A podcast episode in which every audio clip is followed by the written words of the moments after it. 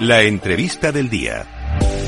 Bueno, pues como todos los días ha llegado el momento clave del programa, el momento en el que tenemos a los mejores expertos, los mejores invitados y hoy contamos con un mítico del programa. Tenemos a Jesús Sánchez Bermejo al otro lado de, del teléfono. ¿Qué tal Jesús? Buenas tardes. ¿Qué tal? Eh, muy buenas tardes a todos. ¿Qué tal Sergio? ¿Cómo estás? Muy bien, encantado de volver a tenerte por aquí. Eh, bueno, ya has venido muchas veces, Jesús, seguro que los oyentes te conocen de sobra. Eh, si quieres, nos ponemos un poquito al día, nos cuentas antes de analizar cómo está el mercado y demás, que eh, me puedes decir, pues igual que la última vez prácticamente. Eh, quiero que me cuentes cómo van tus proyectos, sé que tienes cositas con Velobaba, sé que sigues con Cryptoro, estabas con Maricoin, Legendarium, eh, cuéntanos un poquito, actualízanos. Bueno, pues la verdad que sí, hay bastantes cosas. Eh, seguimos avanzando, ¿no? O sea, mm, el mercado en su conjunto, hablando de lo, no los gráficos, sino Mm. la adopción cripto está siguiendo su curso, ¿no? Y obviamente, pues estoy encantado de poder, con mi granito de arena, ir apoyando esa adopción con eh, todo lo que tenga que ver con las tecnologías, blockchain, Web3, metaverso, obviamente, ¿no? Mm. Y efectivamente, desde Cryptoro, por ejemplo, eh, podríamos comentar que no puedo decir aún mucho, pero estamos trabajando todo lo que es el tema de tokenomics, eh, light paper, white paper, Mm. de un proyecto que tiene que ver sobre el pádel, que es el segundo deporte ahora mismo más practicado prácticamente en España Sí. y de gran auge a nivel internacional, con lo cual también llevar esa tokenización y todo lo que tenga que ver con, con eh, proyectos de deporte personalmente me parecen fascinantes Mm. y ahí estar trabajando en los tokenomics de este proyecto que desgraciadamente aún no puedo decir mucho pero que sale en Q4 ¿ok? O sea, Mm. si quieres más adelante, cuando ya estemos un poquito más adelante, podré comentar más. De momento está todavía un poquito oculto, pero no queda demasiado y va a sorprender positivamente. Qué bueno. Eh, estamos también eh, trabajando, como bien sabes, eh, desde Cryptoro llevamos todo lo que era la parte de rampa eh, Fiat Crypto para. Maricoin, la, eh, lo que es en sí el token, el proyecto del colectivo LGTBI. Y bueno, pues además de ello, personalmente, como directivo que también soy de Maricoin, pues he tenido el, el honor, por así decirlo, de unir a Maricoin y a Velobaba, que bueno, pues el día 19 de octubre van a, a lanzar desde Velobaba un launchpad de- del token de Maricoin, ¿no? Y bueno, pues he estado en Ok. este tipo de conversaciones para unir ambas empresas.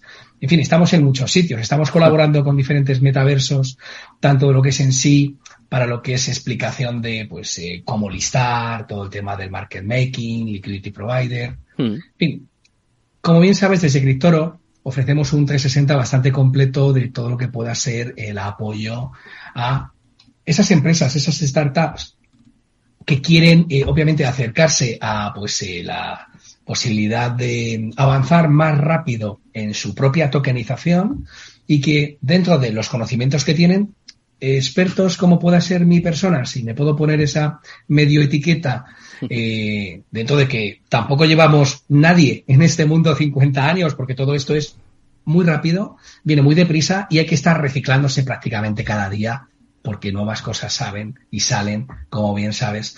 Pero eh, bueno, pues in- intentamos apoyar, y de aquí pues también lo lanzo públicamente, empresas que requieran eh, apoyo sobre todo lo que tenga que ver de cómo listar un token, cómo crear un token, eh, o simplemente sin token, todo lo que es llevar la eh, trazabilidad real a una empresa, eh, repito, real, vía pues eh, obviamente la posibilidad de la cadena de bloques de blockchain, que es espectacular y que tanto y tan bien va a hacer por el ser humano en su conjunto, por la gran transformación tecnológica en la que estamos inmersos y que tú mismo aquí, desde este gran programa, cuentas día a día, de lunes a viernes, sobre ello, ¿no?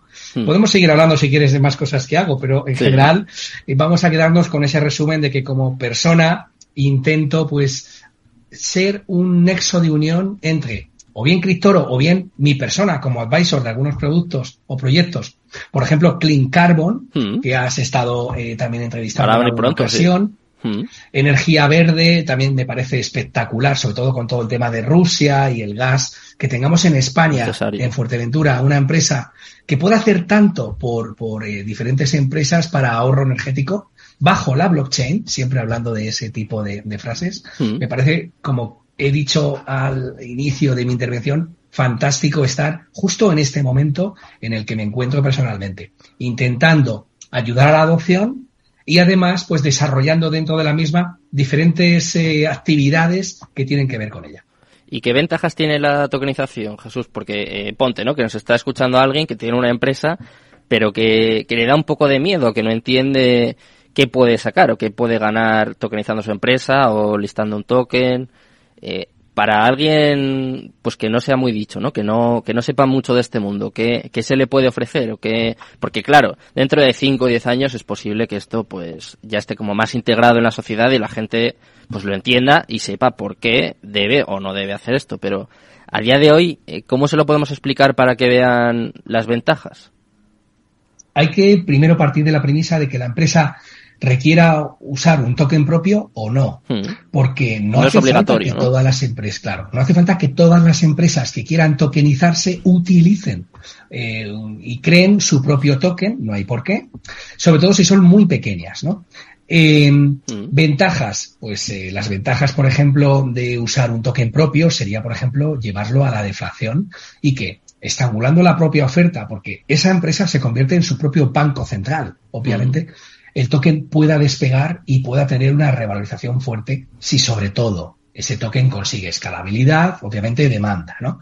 Pero fuera de que esta empresa decida tener un token, vamos a quitar la ecuación del token, llevar una empresa a utilizar smart contracts, a tokenizarse a nivel de poder utilizar esos procesos de cadenas de, de bloques que van a ahorrar tiempo y dinero, repito, tiempo y dinero en muchos de los procesos en los que hoy en día están inmersos eh, todo lo que tenga que ver, eh, ya no hablamos de una propia carnicería, por ejemplo, ¿no? Hmm. Sino pequeñas y medianas empresas o grandes.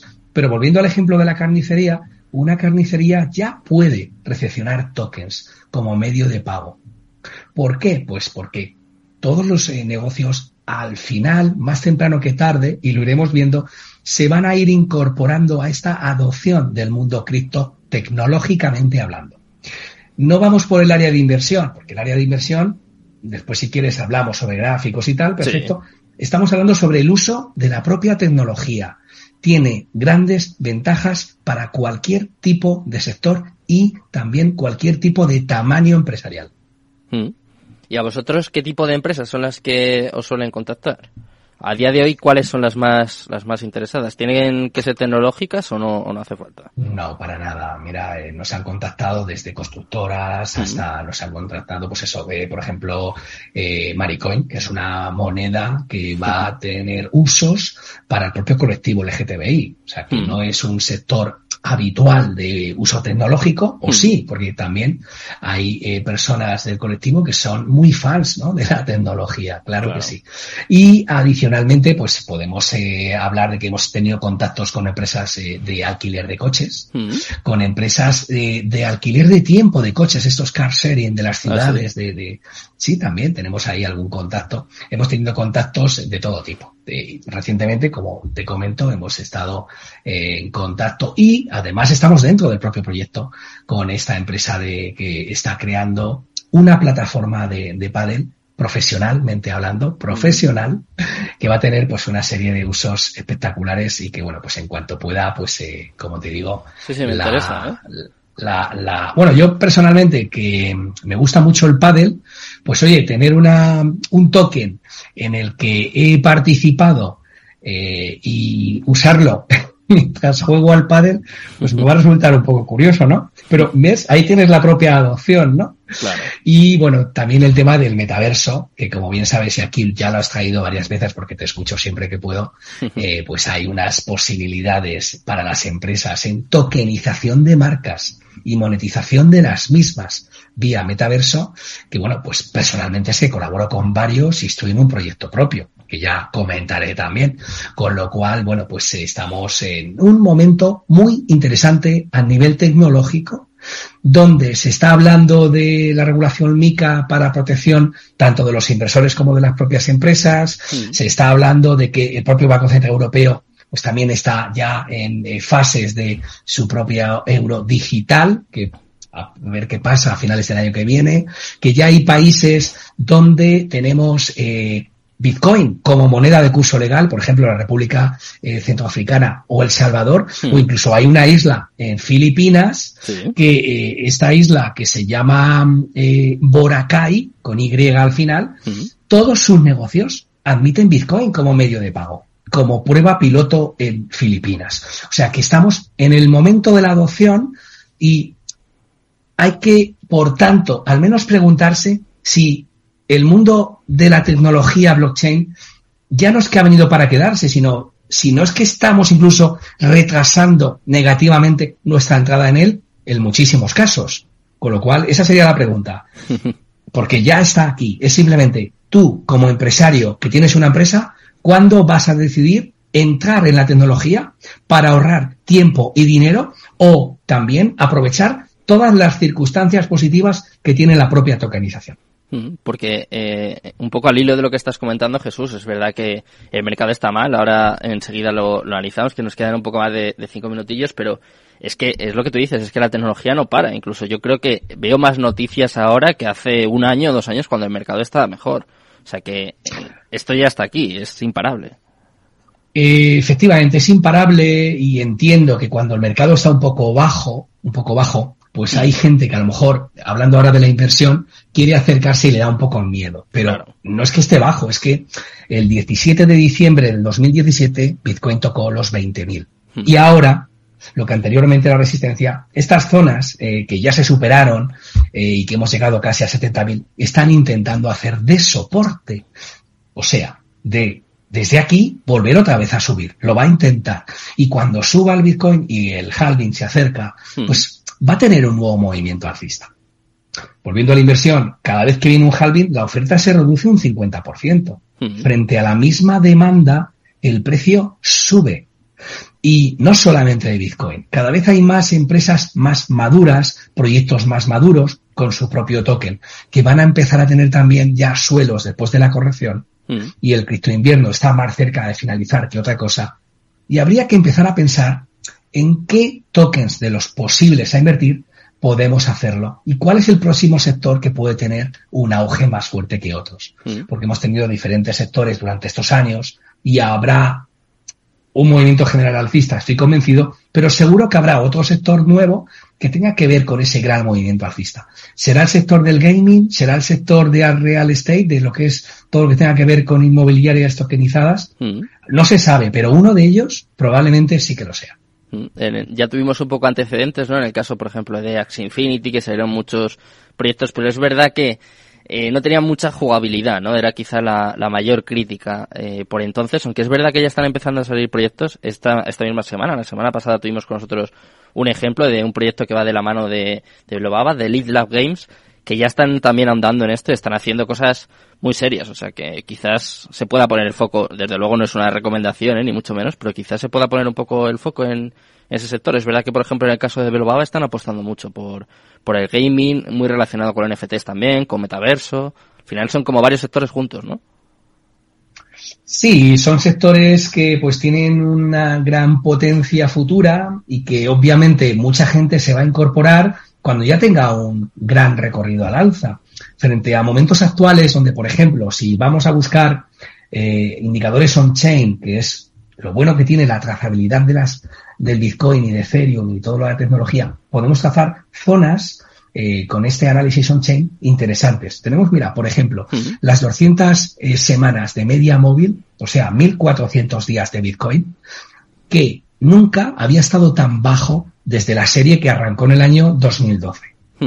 Cada vez que ha llegado a estas zonas de media móvil, por alrededor, por abajo, por arriba, pero muy cerquita a su propia línea, es un indicador de zona de compra. Y no quiero que esto suene a recomendación, pero es que es así, es una zona a tener en cuenta. Si vamos a buscar, por ejemplo, también otro indicador on-chain que tiene que ver con la minería de Puel múltiple, hmm. estamos por debajo de la zona de 0,50. Eso históricamente, desde que la serie comenzó en el año 2011, porque también hay que decir, el mundo de la tecnología blockchain no tiene series como el Dow Jones Industriales de 200 años.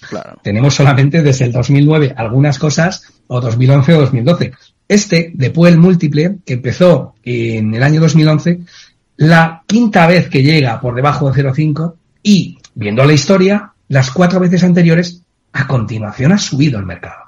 Entonces, este tipo de análisis es lo que también, para quitarle el ruido del ultra corto plazo, del Bitcoin puede caer mil dólares más o no, tal, identificar zonas desde donde el precio históricamente, en su poco recorrido histórico, ha dado zona de compra. Eso es lo que también animo a investigar a quien nos escucha, no solamente para inversión, sino que incluso muchas veces se dice, es que muchas veces en el corto plazo, en estos últimos años, no voy a sacar un token si el mercado cae. Ya, pero ¿y si el mercado ya está dejando de caer? ¿Es un buen momento para sacar un token o tampoco lo es ahora? Ahí es donde también hay que hacer ese tipo de preguntas. ¿Y crees, eh, por terminar ya con la última pregunta, eh, voy a tomar yo el ejemplo, ¿crees que va a seguir siendo igual, que Bitcoin va a seguir arrastrando a, todas las demás? O sea, va, eh, dependemos un poco del avance ¿no? de Bitcoin. Bueno, en este momento Bitcoin sigue teniendo el 40% de dominancia. Ethereum tiene el 18, hmm. la primera moneda estable USDT, Tether, tiene el 750, Binance tiene el 493. Básicamente, las 10, 12 primeras criptos tienen el 80 y pico, casi 90% del mercado. Entonces, hay que, por supuesto, tener como referencia por supuesto a Bitcoin, es que tiene el 40% del mercado. Pero adicionalmente yo también animaría a ver otro tipo de gráficas. Por ejemplo, la eh, capitalización total del mercado DeFi frente a la capitalización total del mercado no DeFi. Hmm. Las finanzas descentralizadas que hoy tienen solo, repito, solo 42 billones de dólares, a futuro esto va a ser ridículo. Porque incluso los propios eh, mercados CEFI de finanzas centralizadas de los bancos mm. van a tener, o sea, los propios bancos van a hacer incursiones fuertes para ofrecer productos de pues, finanzas descentralizadas. Jesús, si me permites, nos vamos a despedir justo ya con, con, esta reflexión. Sé que vas a volver muy por aquí, muy prontito por aquí con Green Carbon y como siempre, muchísimas gracias por estar con nosotros, Jesús.